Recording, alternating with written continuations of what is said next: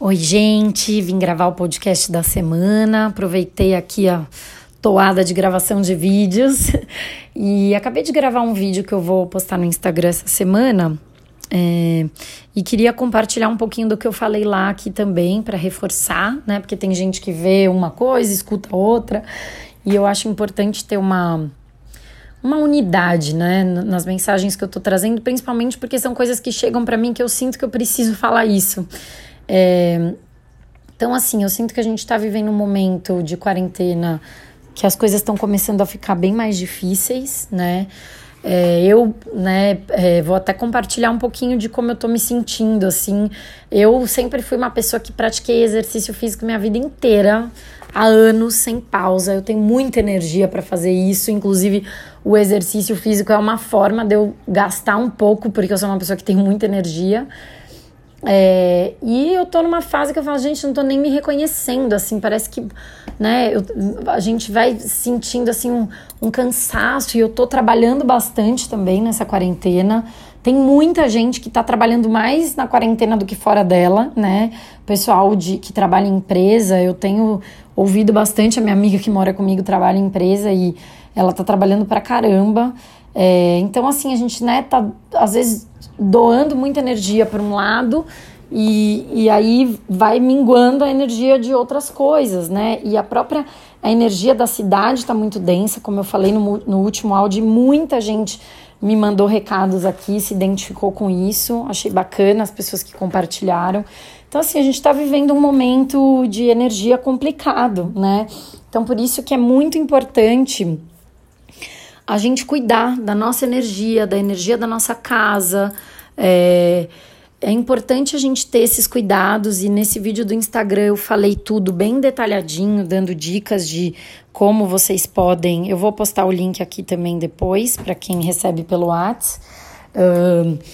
É, dando dicas de como que você pode cuidar da tua casa, da tua energia, né?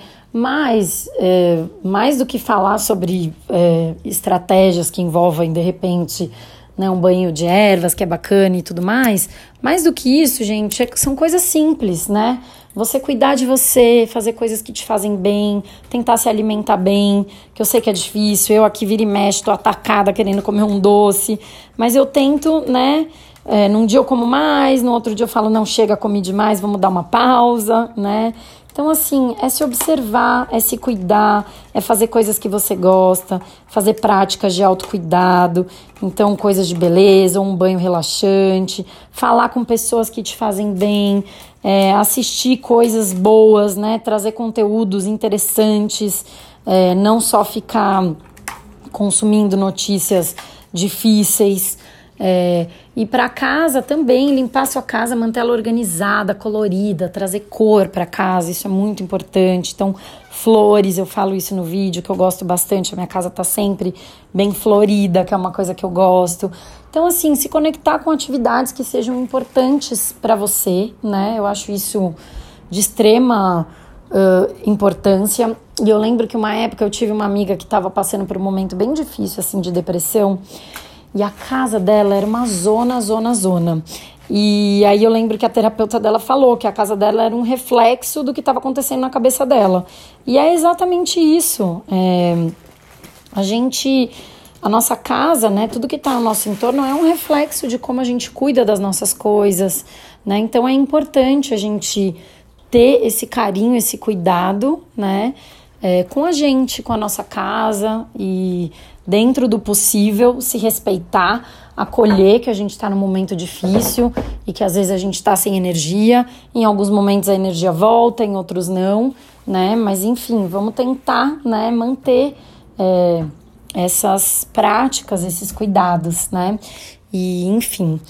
É, e além disso, queria compartilhar também com vocês. Não quero que isso fique uma coisa muito repetitiva aqui, mas é que de fato é, eu tenho recebido muitos feedbacks positivos das pessoas que estão participando do projeto Ritmos, que é um projeto totalmente online, sem custo, que eu estou uh, conduzindo. Já tá, vamos agora para a terceira edição.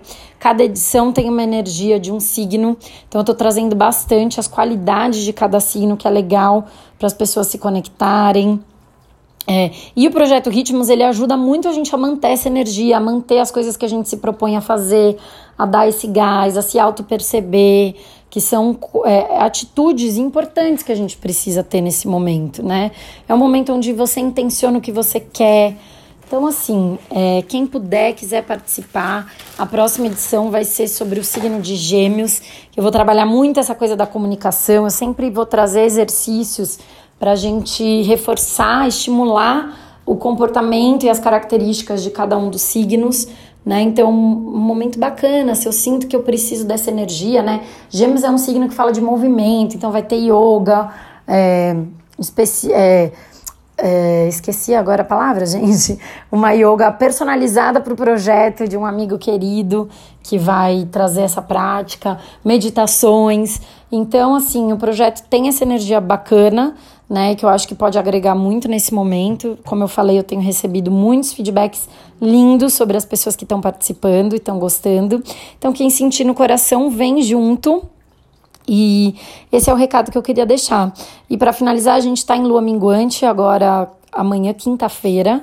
A gente entra na lua minguante, que é um período de descanso, de limpeza, uh, de reflexão, de introspecção. Então, queria deixar esse recado aqui também para as pessoas poderem fazer essa faxininha interna e talvez na casa também e poder se conectar com essa energia, descansar, se recolher, é, se cuidar. É, então queria deixar esse, esse recado aqui para vocês, tá bom? E quem precisar de alguma coisa pode me chamar também. Um beijo.